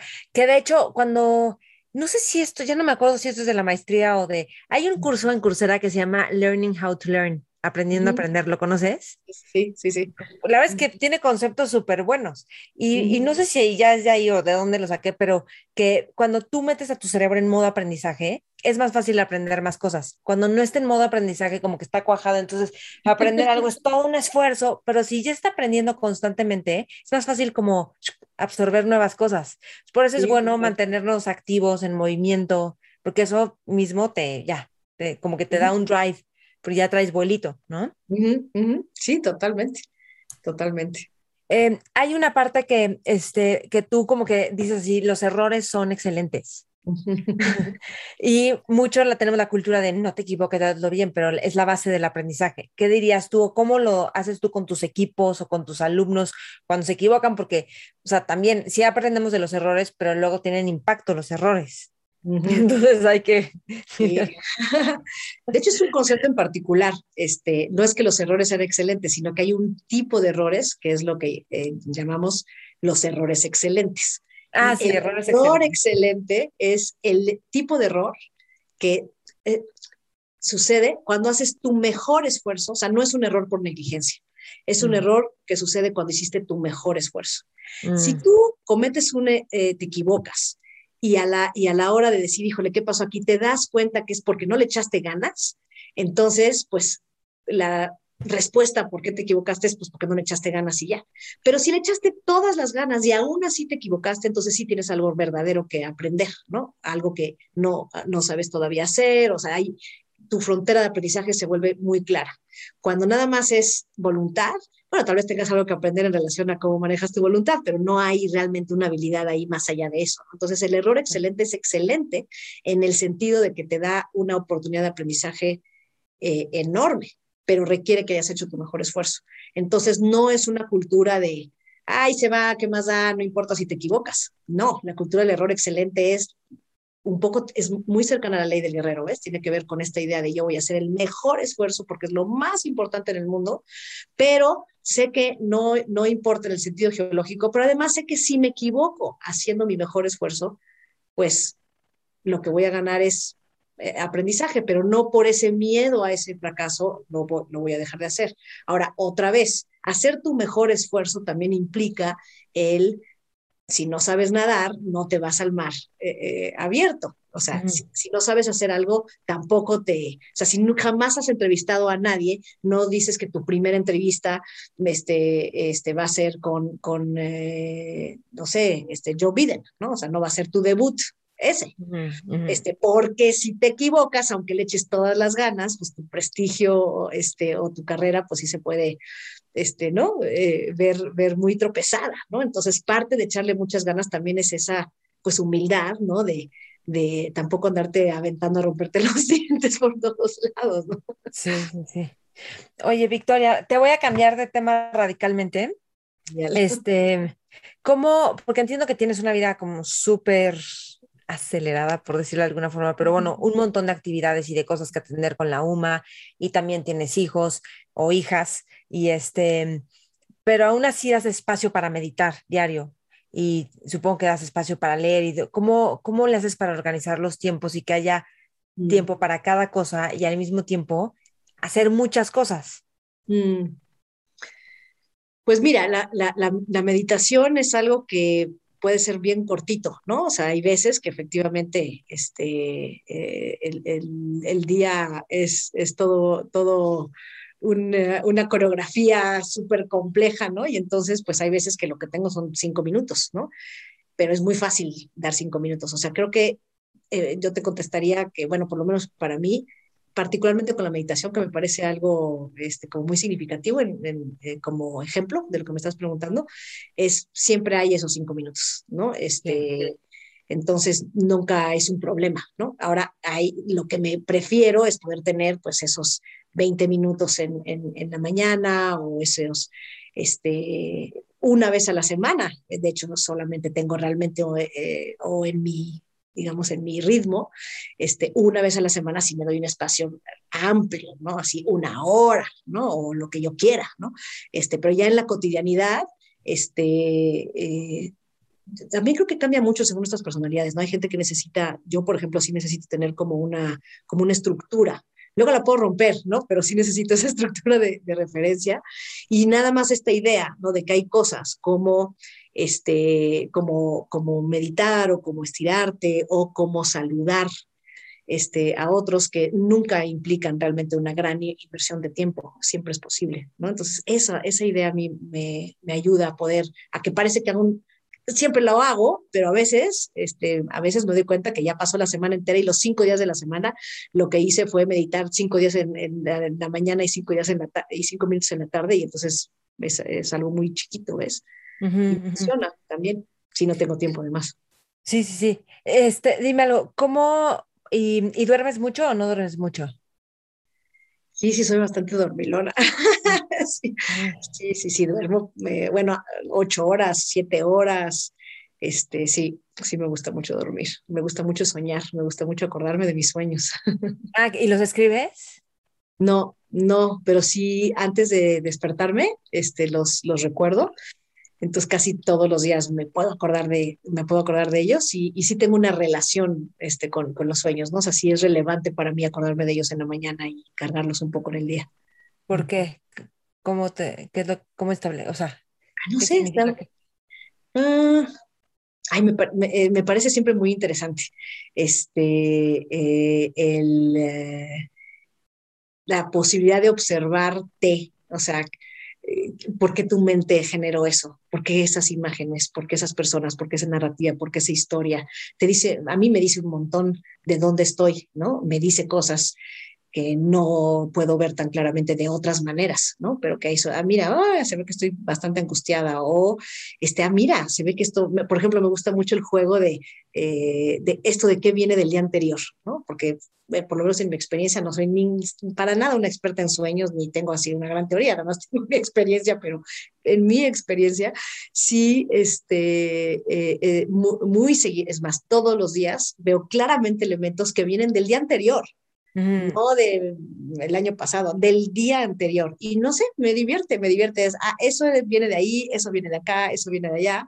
Este, y la, la manera en que mi subconsciente los está relacionando, pues muy seguido me hace reír, este, me parece muy simpático, este, y además me, me aliviana también, ¿sabes? O sea, me, me hace ver conexiones que no estaba viendo, este, va, súper útil y además divertido, ¿no? Sí, sí, sí, no, sí, a mí me encanta también el tema con los sueños. Y dime algo, para trabajar con gente, creo que te gusta mucho justo facilitar estos procesos en los que las personas pueden sacar su potencial. Y a lo mm. mejor ya lo has dicho un poco a través de los procesos, pero, o sea, cuando estás con la gente o con, con equipos de trabajo, ¿cómo, ¿cómo piensas para que la gente pueda sacar su potencial?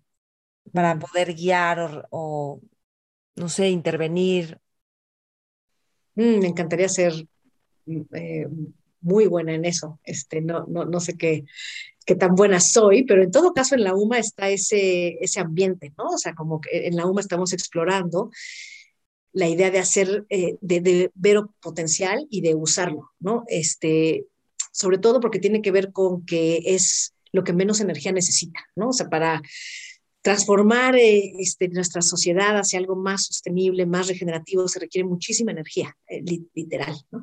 Este, y tenemos muy poquita en relación, bueno, o sea, tenemos poca en relación a la magnitud del cambio que, que se requiere.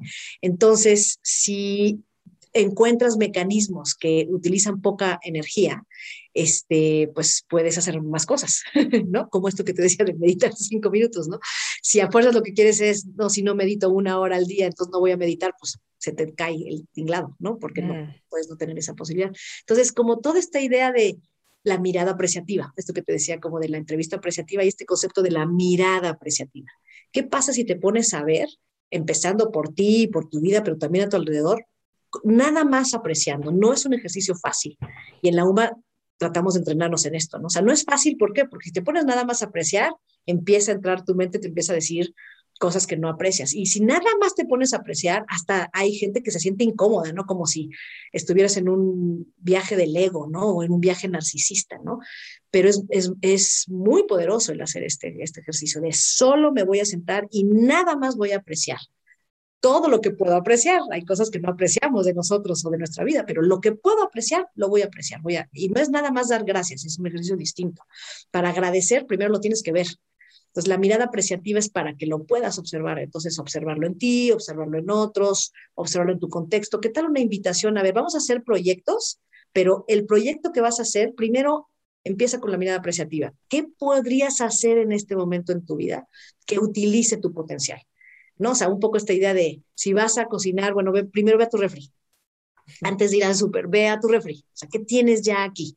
Y con el conocimiento que tienes, este, ¿qué, qué es lo que eh, está, está por nacer este, de, de, de, lo, de lo que tienes aquí? ¿no? Entonces, en un ambiente así, o sea, más que yo decirte, yo facilito eso, este, creo que se genera un ambiente en donde todos lo, lo estamos haciendo. Entonces estamos apreciándonos, apreciando al, al, al, otro, apreciando el contexto. Y entonces, pues sí, hay una sensación de que surgen ideas de manera distinta. Este, eh, a través de la apreciación, pues el trabajo en equipo sí es muy distinto, pero sí creo que tiene mucho que ver con con que cada quien no esté como explorando la idea, nada más proponiéndose esta idea de la, de la mirada apreciativa y de la búsqueda del potencial y del uso del potencial, más que digamos una eh, facilitación centralizada ¿no? de, de, eh, eso. Lo que, sí lo que sí veo que hago es que cuando veo que alguien de mi equipo está fascinada o fascinado haciendo algo, entonces intento poner las condiciones para que haga más de eso, que veo que le encantó, porque sí, a través del, de, de, diseñar el proceso de aprendizaje, pues he, aprendido, como cualquier otra persona que, que, se dedique a eso, que pues lo que más este, en lo que mejor te haces es en lo que te conecta mucho con, con, con, con quien eres y con lo que te gusta, ¿no? Entonces, pues si tienes a alguien de tu equipo haciendo algo que ay, le parece aburridísimo y de repente, eh, o no me entiendes, no está floreciendo, es como las plantas en un jardín, ¿no? Si tú ves una flor que está, eh, eh como, diría, como dirían los, eh, eh, mi jardinero, que está feliz ahí donde está, este, pues no la mueves, ¿no? Y si ves una toda achicopalada y de repente la mueves del lugar y empieza a pararse, ¿no? Y a sacar nuevos dices, ajá, no, pues este es su lugar, ese no era su lugar. Y las personas somos, somos iguales, hay lugares donde saca, como decías tú, nos sacamos las alas y sacamos los capullos, y hay otros lugares en donde nos achicopalamos y uh, se nos mueren las hojitas, ¿no? Entonces, un poco tal vez esa visión. Y en términos de educar a tus, ¿tienes hijas o hija-hijo? Un hijo y una hija. Ah, en términos de educar a tus hijos, ¿cómo, o sea, qué haces para ayudarles a desarrollar sus propias inteligencias, a que ellos puedan ir desarrollando su potencial? Mm. Porque ¿cuánto tienen? ¿Cuántos años tienen? ¿Como 10 más o menos? No, no, más grandes. Mi hija tiene 23. Ah, no, ya son mi más grandes. Yo pensé que eran más chicos. No, mi hijo tiene 19 y mi hija 23. Ah, bueno. Este, pero mmm, sí, sí veo que a los dos les gusta muchísimo eh, aprender. Eh, y creo que sí, siempre se generó como, como un ambiente en la casa de, mucha curiosidad, mucha apertura para explorar este, eh, tu curiosidad, este, eh, muchas experiencias en donde estamos en una aventura, estamos en una expedición, este... Eh, o sea, literalmente en el campo así una aventura y... Literalmente, sí, okay. sí, literalmente expediciones, ¿no? Entonces, este, creo que el, el ambiente de, de, de, de la aventura y del acompañada como de la reflexión y de las historias, ¿no? Mi esposo es cineasta, entonces es un gran contador de historias, ¿no? Entonces, eh, y bueno, pues yo soy una expedicionista, ¿no? Entonces esa, esa, combinación para mis hijos, yo observo, ¿no? Que esto, hacer estas expediciones, este, estas exploraciones, pero además reflexionarlas, pero además contarnos historias. Por ejemplo, una vez al año hacemos una expedición, ¿no? Y una expedición puede ser, o sea, no creas que eso implica irse necesariamente muy lejos. En algún momento a mí se me ocurrió que estaría bonito eh, conocer todas las áreas naturales protegidas de México, ¿no? Entonces, pues una vez al año ir a alguna, ¿no? Este, y acampar y explorarla y este, conocer a la gente del lugar y, ¿no? Eh, eh, explorar un poquito esto de cómo se relacionan las personas que viven en un lugar que es absolutamente hermoso, pues un área natural protegida es un santuario en el sentido de que son unos altares de hermosura, ¿no? Entonces la gente que vive ahí, ¿cómo se relaciona con estar ahí, etcétera, ¿no? Este, entonces, pues hacemos estas expediciones, pero al final, el último día, jugamos un juego en donde cada quien dice una palabra. Este, y luego escribimos un cuento en donde todos usamos estas distintas palabras. Y el cuento habla de algo eh, de lo que pasó en esa expedición. Puede ser literal contar una, algo que pasó, en general son fantasías, o sea, son, son más como simbólicos que hablan del proceso. Y los niños desde muy chiquitos hacían esto, ¿no? Y fue como muy increíble para mí, para, para mi esposo Carlos, el de repente ver que en estos cuentos que se inventaban, ¿no? De la bruja y el mago y, ¿no? Pues como niños, en realidad estaban hablando de cosas que estaban procesando respecto a lo que había pasado en ese viaje. Este, y entonces se volvió algo increíble porque era muy divertido, pero además muy útil, ¿no? Así como a través de los cuentos el, el empezar a, a, reflexionar, ¿no? Entonces, y, y, creo que eso se... ¿Cómo fomentaban la reflexión con, los, con ellos? O sea, ah, pues luego nos contamos los cuentos y, ay, ¿esto por qué? O, ¿y qué te parece eso? ¿No? O, muy seguido, ¿no? En los, acampando, en la fogata, ah, ¿qué, qué, qué, pensaron de esto? ¿Qué tal esto? ¿Y a poco no estuvo genial esto? Y hoy qué miedo dio eso, ¿sabes? O sea, como, como siempre con estos espacios en donde nos contamos cómo nos sentimos o qué vimos o... Este, en fin, creo que eso, este, ese esquema, este, o esa cultura familiar, eh, a ellos les puso como condiciones muy propicias para, pues ya para explorar de una manera más, más autónoma. Mm. Sí. ¿Y ellos qué estudian ahorita? O... Mm, eh, mi hija estudia teatro en el, en el Centro Universitario de Teatro en la, en la UNAM, quiere, quiere teatro, y mi hijo es músico, está, eh, está ahorita pues produciendo un disco y componiendo y eh, le gusta muchísimo la música, sigue, terminó la preparatoria pues apenas, ¿no? Lleva, lleva un año de que terminó la preparatoria, no, todo este año ha estado en, en, eh, en su proceso autodirigido, ¿no? Este, esperando a que la presencialidad sea posible para estudiar. Sí, sí, sí, sí, muy bien. ¿Y tu esposo qué, qué películas ha hecho? Él eh, hace Carlos Ahumada, entonces. Carlos Hagerman. ah, Hagerman, perdón, yo me estoy Ah, ok, ok. Este, pues mira, le encanta hacer como documentales narrativos, no sé cómo llamarles, no sé si, si a él le gustaría esa palabra, pero digamos documentales que cuando los ves no te das cuenta que es un documental, o sea, crees que es una ficción, o sea, crees que es una historia, porque nadie te dice, o sea, a nadie le entrevista ni no sale el letrerito de que es quién sabe quién, y, o sea, simplemente estás viendo lo que pasa, pero la cosa es que todo eso que está pasando es, es verdad, ¿no? O sea, sí pasó así, ¿no? Simplemente él estaba ahí filmando, ¿no? Entonces está explorando como esta como, este proceso y eh, es muy bonito. Tiene una película que se llama eh, Vuelve a la vida, tiene otra que se llama El patio de mi casa, tiene otra que codirigió con Juan Carlos Rulfo que se llama Los que se quedan. Esas tres mm. están ahí este, accesibles por ahí en, iTunes y así. Y ahorita está haciendo una animación. Este, mm. Qué padre, pues sí, súper creativo, artístico. Creo que la más institucional serías tú, ¿no? Sin duda, bueno. bueno, también es el, el, aprendizaje, también es su, su, arte, ¿no? Este de, eh, o los diseñar procesos de aprendizaje también, yo lo veo también como, como un arte, yo también me siento artista. Sí, no, no, claro, se siente que, que, es todo un arte y tu forma de hablar y de ver cómo exploras las cosas. Victoria, si estuvieras en una mesa con jóvenes, líderes, emprendedores, visionarios, ¿qué les aconsejarías? Mm. que se juntan, llegan a una comunidad de práctica. sí, así tal cual, ¿no? Que, que no se queden con su conocimiento y tampoco se requiere que escriban libros. Este, no todo mundo tiene el tiempo o el interés o el talento para, para dejar sus conocimientos en un legado, en un libro, ¿no? Pero que no se quede nada más en tu equipo, ¿no? Si son emprendedores, si son visionarios, eso quiere decir que están en la posibilidad adyacente, ¿no? ya viste cómo adopté tu término de inmediato, me gustó muchísimo. En fin, o sea, están innovando.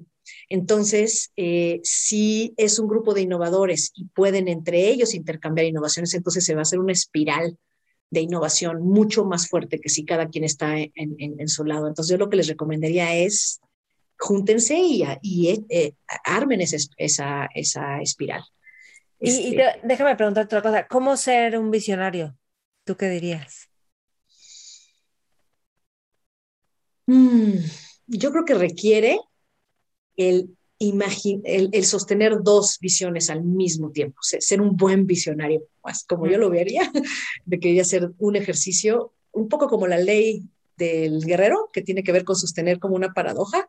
Me parece que este, el, eh, un buen visionario sostiene la visión del mundo que quiere ver, que quiere ver en la realidad, ¿no? Este, y la visión del mundo que no quiere ver y aprende de una a la otra. O sea, para realmente tú en el mundo poder encontrar, porque ¿qué quiere decir un visionario? ¿No? Un visionario no es nada más alguien que se imagina algo increíble. Hablamos de un visionario de gente que vio eso, pero luego lo, lo logró, o sea, lo trajo a la realidad. Y, y, dices, no puede ser, esa persona se lo imaginó y ya está aquí. Ay, los que inventaron el Internet, sí, lo estamos hablando cuando el Internet ya existe Entonces, hablas del visionario cuando ya ves su visión materializada. Entonces, el visionario no es nada más el que imagina. El visionario es el que imagina algo que encuentra cómo traerlo a la realidad. Y creo que eso requiere estas dos cosas. ¿Qué es lo que, qué es lo que me gustaría ver aquí? ¿Qué es lo que no? Y cómo aprendo de lo que no a lo que sí, este, eh, para, para crear las condiciones este, eh, apropiadas, ¿no? Para que mi visión se materialice. Mm, está increíble. O sea, ¿relacionarías esto con la innovación? Pues mira, la innovación, yo no creo que, no, no, le doy tanto valor a la innovación per se. Creo que hay tecnologías este, muy antiguas, ancestrales, este, eh, que son maravillosas, que incluso habría que rescatar. O sea, no, este, la, innovación a veces tiene que ver con rescatar, recordar, ¿no? Este, no inventar de, de, de, nuevo. A mí lo que me, me, parece genial es el que se encuentren em, soluciones o que se encuentren cosas que eh, son útiles para el bienestar de, otras, de, otras personas y otros seres este, que no, no, estaban antes, ¿no? O sea, innovación en, en, ese sentido, no necesariamente que, ¿sabes? Porque de repente siento que hay este ambiente de que a fuerzas hay que encontrar algo nuevo y hay que innovar, y ese no es el centro. Ese es el medio, ¿no? lo que importa es el propósito. Lo que importa es encontrar vías de generar mayor bienestar este, a los seres este, eh, en, general, ¿no? ¿Y como qué podríamos recordar o usar de antes que nos serviría ahorita? Pues de entrada, simplemente recordar, Maite. Es impresionante, en mi opinión, cómo la historia ya no es, no nos es tan relevante. De hecho, creo que es algo, en fin, tal vez muy humano, ¿no? Que estamos en el presente y cada generación, cada generación está convencida que es la generación del punto crucial de la humanidad, donde cada generación, el mismo, eh, a mí en las clases me encanta leer una, un, escrito este, que tengo del siglo III, ¿no? Donde así tal cual, no, es que este es el momento crucial, o sea, imagínate que estás leyendo el periódico de ayer, ¿no? O sea, traemos este discurso generación tras generación y no vemos en el tiempo, ¿no? Muchísimas gentes, yo pues liderando una universidad socioambiental, te lo puedo decir porque recibimos activistas, ¿no? Son los que les interesa eh, eh, hacer este tipo de estudios y muchísimos están convencidos de que este es el peor momento de la humanidad. Y si realmente pones este momento en la historia, este es el mejor momento de, en muchas dimensiones. Tal vez podría decir, si quieres, el menos peor. ¿no? O sea, estamos muy lejos de lo que muchos soñamos que es posible en este planeta con este, eh, que, tenemos y con, con, los humanos, o sea, lo que, de lo que la humanidad sería capaz, ¿no?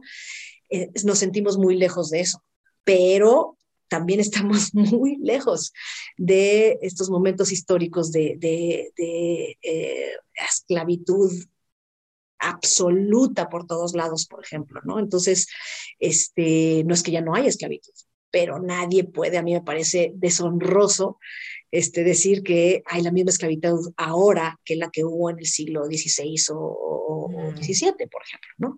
Este, que no es lo mismo que decir que no hay, nada más no es lo mismo y es importante verlo porque hay muchos humanos este, que han luchado por muchas de las libertades que tenemos ahora, que han luchado, de, muerto, este, que han dado sus vidas y, toda su energía para eso. Y pues es una deshonra este, el no reconocerlo. Entonces, el simple hecho de verdaderamente vernos en el contexto histórico, o sea, es, eh, es como, luego le digo a mis estudiantes, ¿quién ve una serie y empieza en el capítulo 21? Pues no, no, empiezas en el 1. Entonces, como, ¿por qué nada más vas a ver el siglo XXI ahorita tu momento? O sea, ¿qué pasó en los últimos 20 capítulos? ¿Dónde está la trama? ¿Dónde va la onda? ¿No? Eso me parece crucial. Ay, buenísimo, muy bien. Victoria, ¿algo más que quieras agregar? Eh, no, nada, nada más agradecerte, Maite, por esta bien, eh, súper agradable conversación. Gracias por eh, las preguntas. Eh, veo que te interesa un montón la meditación. No, no, no tengo el contexto como para entender ¿no? eso de dónde viene, pero me pareció sorpresivo y, y, lindo. Bueno, muchas gracias. Muchas gracias. bueno, hasta estudié una maestría en mindfulness. Ah. y, y, bueno, llevo desde que la descubrí me súper clavé porque vi que pues desarrollas un montón de inteligencias y habilidades y como es, como es una gran herramienta para que te guste la vida. estoy de acuerdo contigo.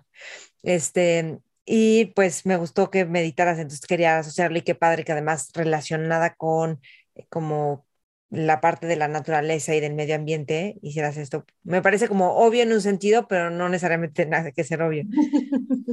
Pues Victoria, mil gracias. Este, se pueden meter a la página de la UMA si alguien está interesado en la Universidad del Medio Ambiente y a ti dónde te pueden encontrar o, o no estás como Sí, disponible. umamexico.com.mx esa es la, la, página de la, de la UMA y a través de la página me, me pueden contactar. Perfecto, padrísimo. Mil gracias, Victoria. Mm, muchas gracias a ti. Mentores. Espero que hayan disfrutado esta entrevista como ya la disfruté. Eh, que los conecte o nos conecte con la posibilidad de aprender junto con otros, de abrir perspectiva, de hacerlo algo vivo. Y ya saben que si quieren entrar a Mentores Lab, que más o menos empezamos cada ocho semanas o cada siete semanas, leemos un libro y vamos viendo sesión por sesión, vamos leyendo diferentes capítulos y en la sesión en vivo que tenemos, Ahí hacemos ejercicios de reflexión, peloteamos un montón de ideas del libro y lo vamos llevando a la práctica de nuestra vida. Entonces es un proceso, la verdad es que fascinante, que yo digo que no te quieres perder, porque todos los que hemos estado en Mentores Lab, literalmente empieza uno, termina otro, por todo lo que descubres, todo lo que ves en tu vida, todo lo que vas implementando. Entonces, no te lo pierdas. Si quieres más información, escríbeme a info arroba mentoresconmaite.com y también si quieres ser parte de la base de datos de, pues, de este programa, entonces para que recibas todos los lunes información de los nuevos mentores, etcétera. Entonces escríbenos a info arroba mentoresconmaite.com. Gracias, gracias por escuchar, por llegar hasta el final y gracias por compartir. Mentores. Judy was boring. Hello. Then Judy discovered chumbacasino.com. It's my little escape. Now Judy's the life of the party. Oh, baby, Mama's bringing home the bacon. Whoa. Take it easy, Judy. The Chumba life is for everybody. So go to ChumbaCasino.com and play over 100 casino style games. Join today and play for free for your chance to redeem some serious prizes. ChumbaCasino.com. No purchase necessary. Void where prohibited by law. 18 plus terms and conditions apply. See website for details.